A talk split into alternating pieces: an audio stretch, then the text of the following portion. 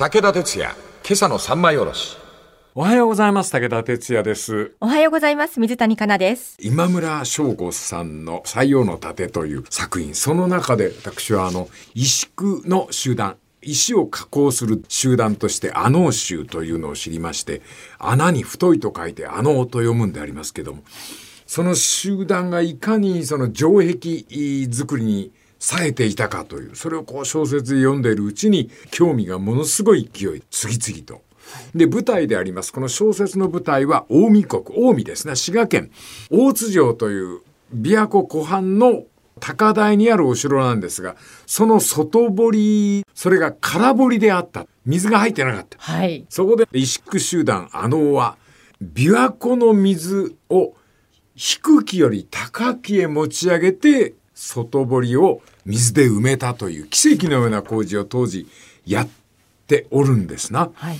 そんなことでその原理っていうのを三枚おろしにしようかと思ってこういろいろ思案してて自分でゴムホース買ってきて 今村の言う通りの仕掛けでできるかどうかっていうのをやってたんですがはい。その前にとあるテレビ番組です旅気候番組の方で熊本のとある風景を紹介された。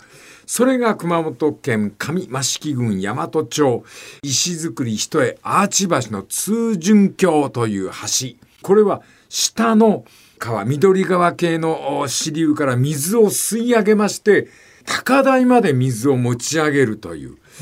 この橋は全長78メートル、幅6.3メートル、高さ20メーターであります。水路のための橋でありまして、欄干等々はありません。実に巨大な石橋であります。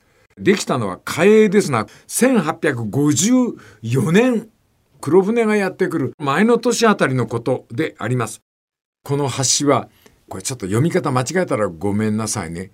五郎家滝川でいいのかな？そういう川が流れてる。そこに水の取り入れ口を置きまして、銅管で吸い上げるわけですな、水を。はい。そして通順橋という石橋を渡しまして、その先の田畑まで水を吸い上げたという。えそのスケールは、導水管はあ126メーターに及び、約6キロ離れた谷底から水を引き上げ、水路の総延長はなんとかなさん、30キロ。えーウルオス大地は100ヘクタールでありますから、今で言うとこの東京ドームの20倍の広さを水で満たしたと。吸い上げる水の量をと言いますのは、ざっとでありますが、だいたい43,200キロ立方メーター。プールで言えば、何十何百杯分もおでこ。そういうことか。私先週そのお話を聞いて、通順橋ってネットで調べてみたら、はい自分がお想像していた以上のはい。大きな橋で、はい。その放水の豪快さ、うん。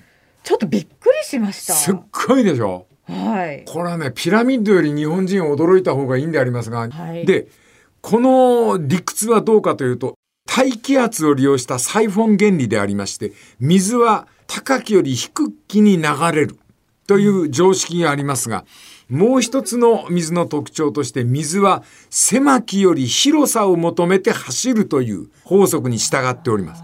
で、今、こう、水を吐き出す通順橋の放水は、これ観光名所になっておりますが、はい。この橋、繰り返し言っておきますが、今でも現役です。今でも使っておるんですな。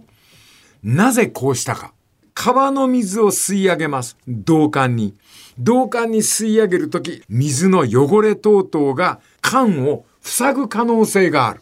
それで、その農管機で水がいらなくなりますと、水を吐き出して、下の川に捨てるんであります。放水ってこと放ですよ水ね。、火山灰の大地でありますから、塵が溜まりやすいということで、水はものすごい勢いで出してるもんだから、ものすごい勢いで吸い込むわけ。そうすると、かなさん、塵が吸い上げた水と一緒に流れていくわけ。ちょっといろんな疑問が出てくるんどうぞですけど、どうぞ。はい。ものすごい勢いで水を吸い上げてるわけですよね。うんうんうんすごい力ですよね。じゃあ木で作ったらもちろん壊れてしまう。うんじゃあ石で作ろうと。うんでも石重ねてったら、うん石と石の間から水が漏れる気がするんですそれを。全部塞いである。継ぎ目、隙間をなんと驚く中で、しっ杭で埋めて漏水を防いだという。導水管は126メートルにも及び、6キロ離れた谷間から水を吸い上げ、総延長30キロを走るという、すごい仕掛けですよね。かなさんがものすごい勢いで首をひねっておりますが、あなたの気持ちわからないでもない。はい。そんな物理学が江戸時代にあったのか。はい。これがあったんです。日本人って江戸期に相当の知識を持ってたという。この嘉永年間の終わりの方に日本人、アメリカの方に行っています。その中に勝海舟がいるんですよ。はい。で、アメリカ人は機関車の模型を見せてるんですね。そしたら代表の一人の侍が原理さえ分かれば驚くに値せず。そうなんだ。あの、日本になかったのは科学がなかった。科学といっても化学です。それで、俺の個人的な体験だけど、大沢たかおくんがはい。お医者さんのドラマをやるんで、ジン。そう、はい。神田方面を歩いた時に古本屋さんから言われたんですって。はい。江戸末期、日本になかった学問は化学だけだ。その化学を医学で吸収しようとした。ごめんなさい。話横にそれましたが、あの州について話、振り、戻したいと思います。この次また明日の物ネタの上で。武田鉄矢、今朝の三枚おろし。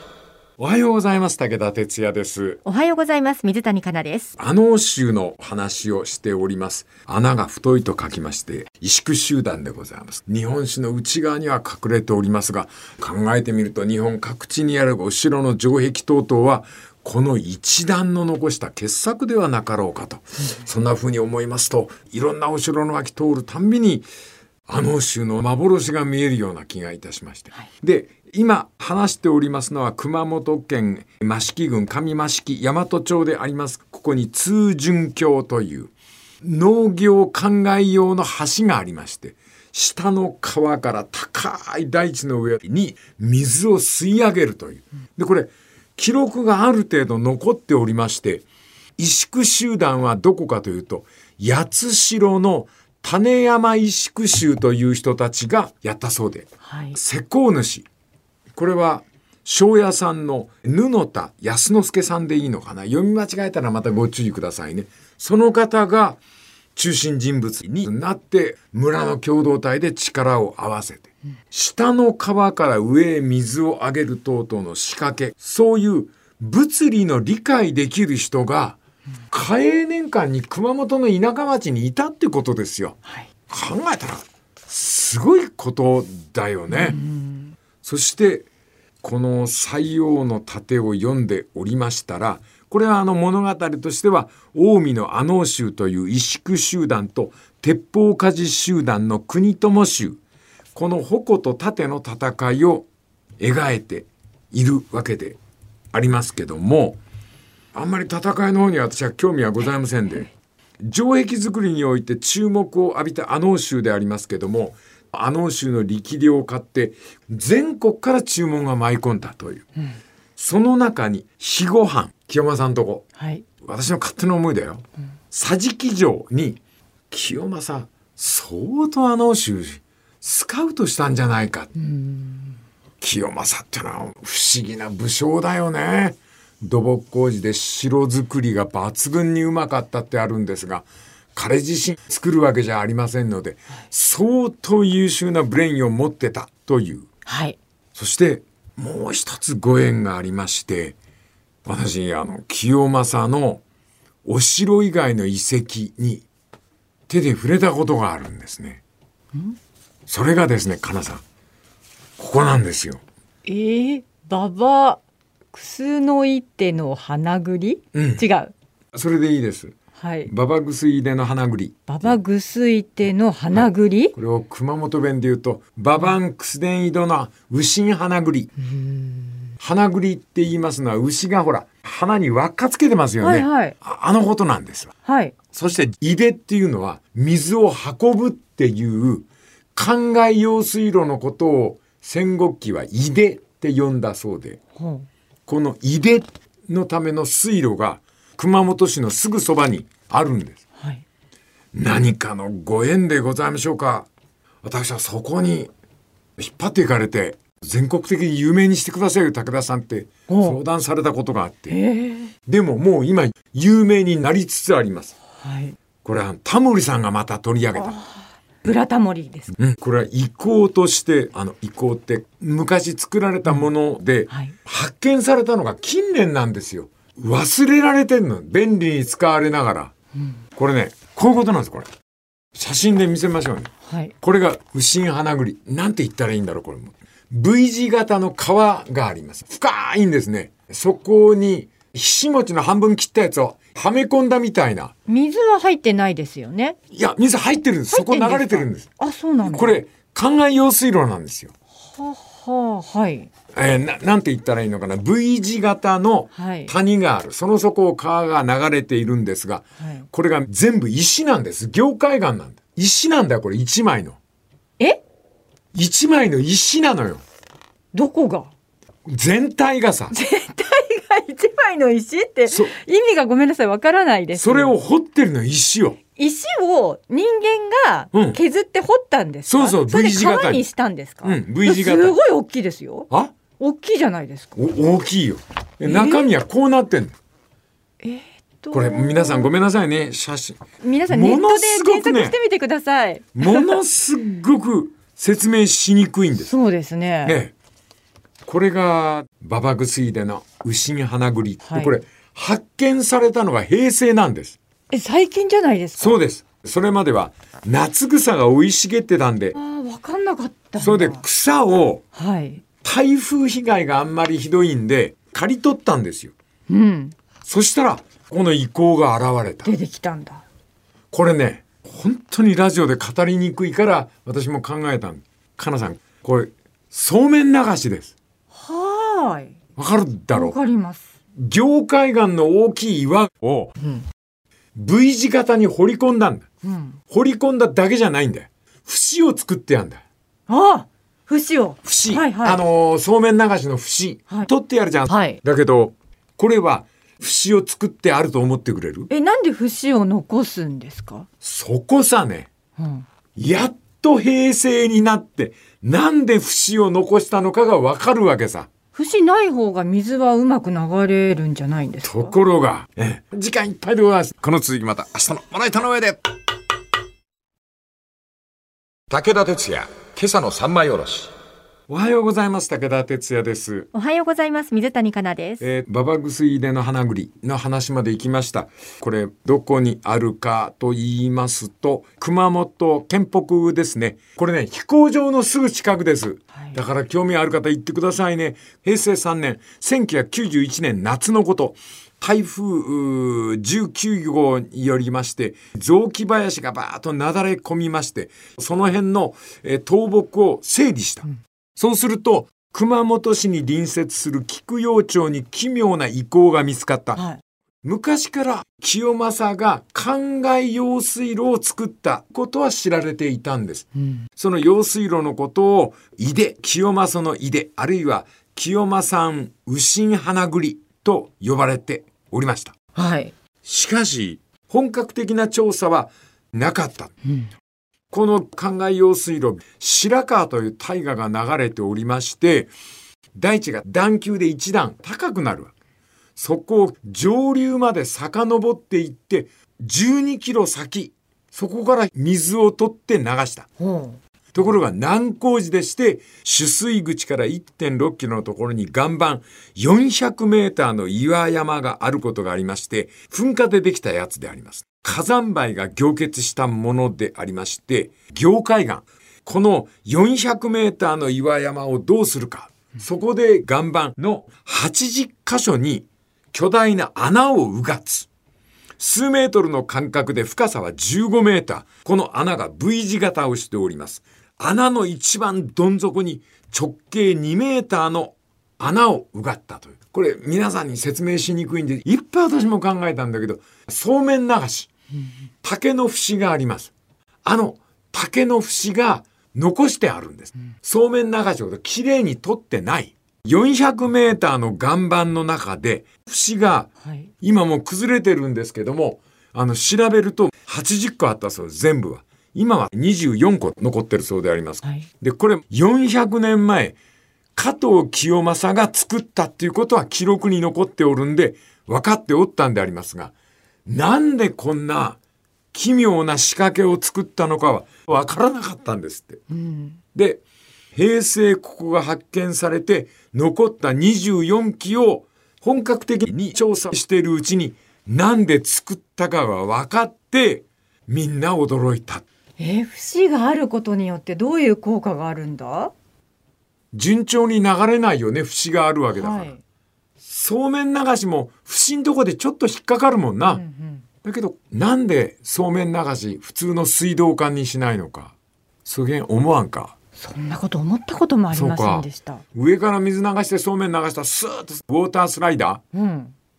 ーで行くと思うよな。はい。イメージできる？ウォータースライダーはまっすぐ行くでしょ。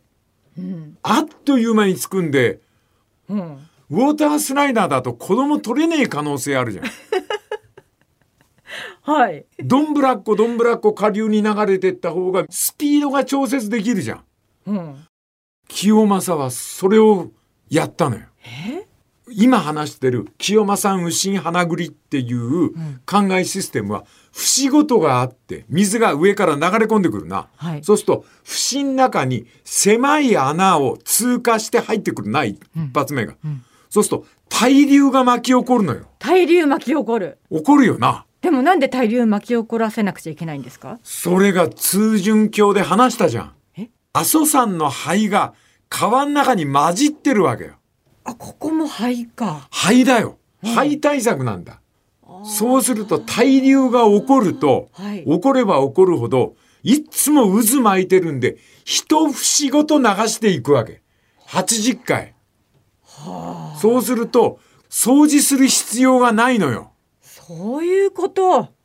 そええう。だから、清正が作ってから、うん百年使っても、掃除した人がいねえから気づかなかったんだよ。そうか、だから草に埋もれててそうそうもそうそう分かんなかったんだ。でもちゃんと機能して平成になって穴の中に入った時に驚くのよ。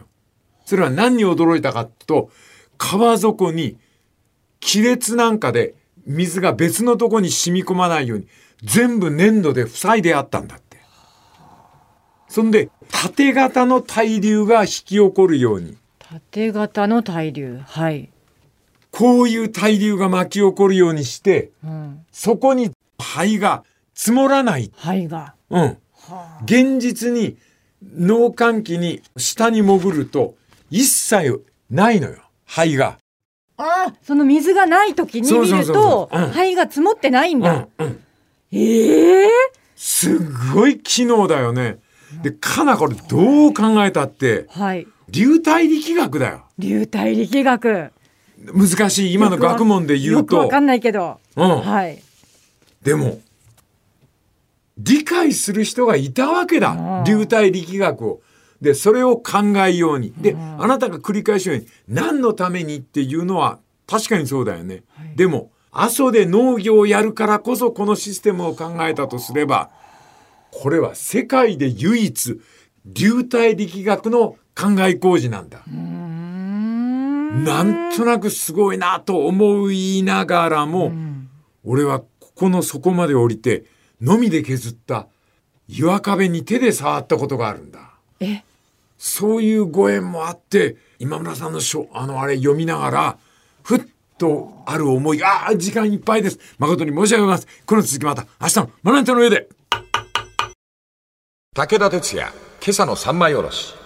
おはようございます。武田哲也です。おはようございます。水谷香奈です。馬場薬入れの花栗という灌漑土木工事の模様を語っとるんでありますけど、ちょっと興奮気味で、これ本当ラジオで喋りにくいんですよね。えもし興味のある方はぜひ、馬場薬入れの花栗、あの、教育委員会が懸命に調べた研究論文がありますんで、えでも、清正ってすげえなあでもこれ熊本の阿蘇じゃなければこれこういう形にはならなかったってことですもんね。通順橋もそうだけど、あの掃除のことを考えてるわけよその、うん火山灰台地なんてはい。そのやっぱり土地で生きていくためにそこだけの土木工事を考えたっていうところがなんかすごいと思わない、うん。俺はこの通順橋とこの右心花栗だけで立派に熊本だと思うよな。はい。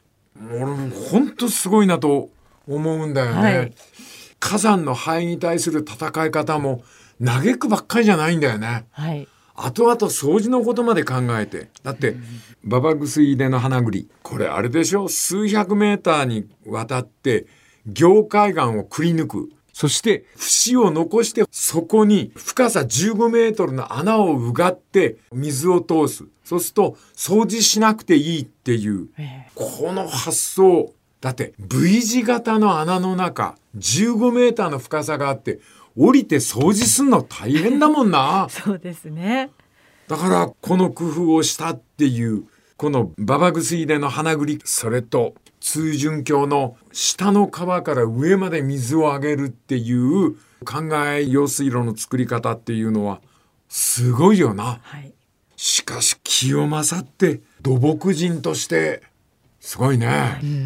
俺ねこのね馬場薬での花栗が好きでとある雑誌からインタビューを受けたのよ。え、そういう雑誌があるんですか？多分あの国土交通省かなんかあのあ、はい。道路工事等々をやってらっしゃる方公共施設作ってらっしゃる方のはい。関係本なんだけどはい。それの取材の時に話したんだよ今みたいに。うん。清正の馬場薬田の花栗はすごいですよ。歴史に残すべきでご存知ですか？って聞いたら全員からそれはもう国土交通省では有名な話ですとかなんか言われて。え。だから知ってらっしゃる方は知ってるんだけど俺この村の教育委員会の人から有名にしてくださいって頼まれたことあったのえいや、でも私知りませんでした、これ。これはね本当にすごいそしてこれ菊陽町教育委員会が2016年に出した馬場薬入れの花栗の報告書です。はい。徹底して調べたんだね平成になっすごいてレポートです。その中でもうこういうところに武田さんゾクッとするんだけど下まで降りてって川底とか見たら粘土で埋めてるんだって。水漏れがないように。そういう工夫をしてて削った井戸には掘ったのみの跡が走ってる俺も手で触ったことあるんだよ。はい。で専門家の大先生がおっしゃるには壁面は水路底からほぼ垂直に立ち上がっており使用した工具跡が明瞭に残っておる。使用工具や加工方法については松本武郎氏の考察に詳しいが主に鶴橋などを用いたと考えられる、強固な岩盤加工には専門の知識と技術が必要であるため萎縮集団の関与が想定される。というと武田さんの頭の中にパーッと走ったのが近江阿能州うん、なんかつながりそうですね。おそらく熊本城の石垣も阿能州の相当腕のいい人たちが近江から招かれて基礎工事をやったのではないかと。ねまあしかし偉いよな頼まれもしないのにさはい。よく勉強するよな 皆さんご愛顧本当によろしくお願いします。でもすごいよな。これは今行くとこの花栗っていうのは見られるんですか？農関係は水抜いてあるんででも関係者にいないと下までは降りられないと思うんだけどでも観光名所にしたらまたすごいでしょうね。これはねやっぱりタモリさんのほか俺も協力しなきゃいけないけど熊本県の巨大な財産ですよね。はい。ええ。どうですこの萎縮集団？私萎縮集団の話も面白いんですけれども、やっぱりその小説の中でうん。どっちが勝ったのかなってすごい気になるんですけどそれ気にならないんですか哲也さん、全く気にならない。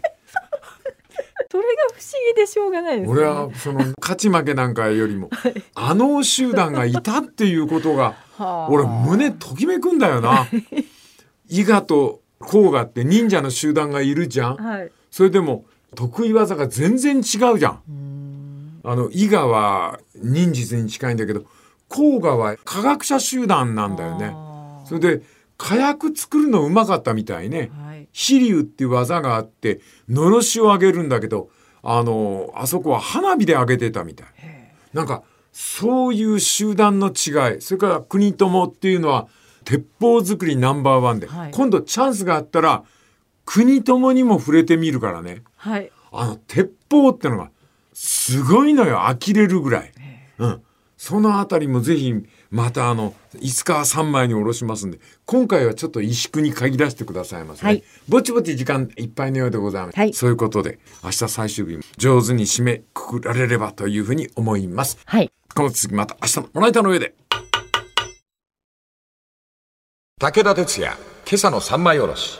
おはようございます。武田哲也です。おはようございます。水谷香奈です。萎縮集団の阿能州、近江阿能州について語っております。はい。坂本という町がありまして近江の琵琶湖のほとり比叡山の登り口ですけども、そこに昔明智光秀がお城を持っててはい。これ坂本城って言って、そこからあの明智の一派が高知まで逃げてってそれが坂本龍馬のあうんそうなんですか？そうなのそのロマンがあるから。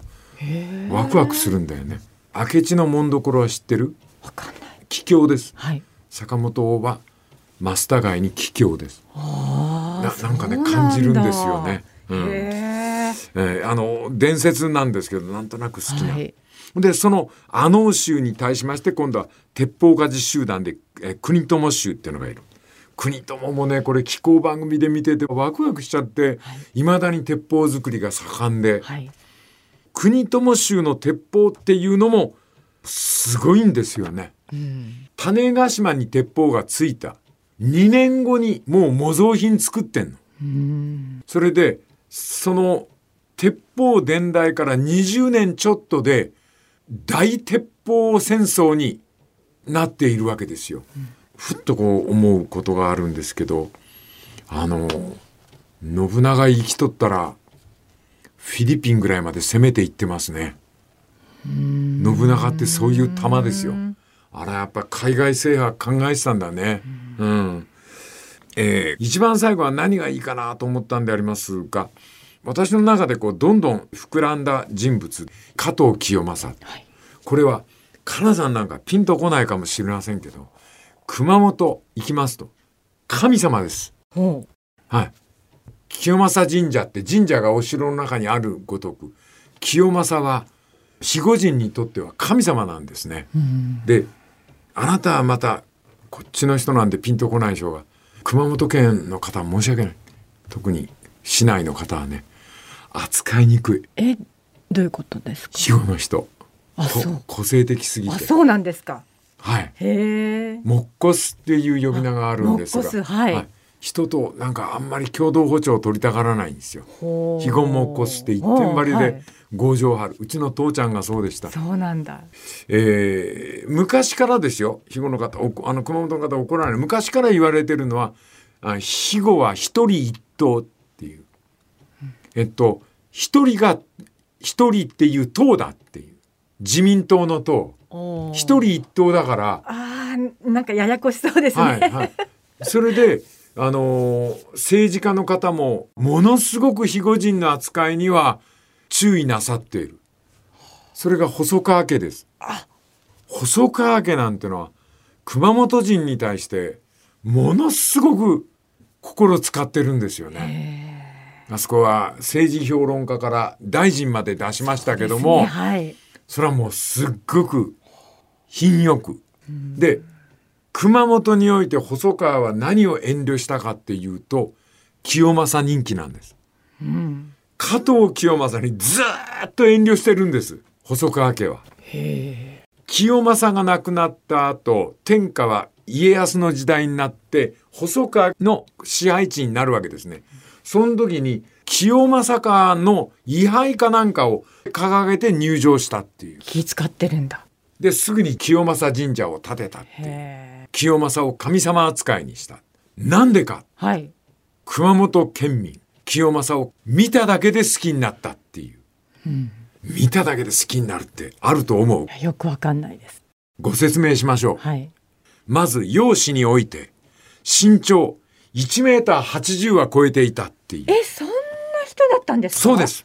で、当時の馬、基礎駒、やや小型の馬にまたがりますと、両足が地面についたっていう。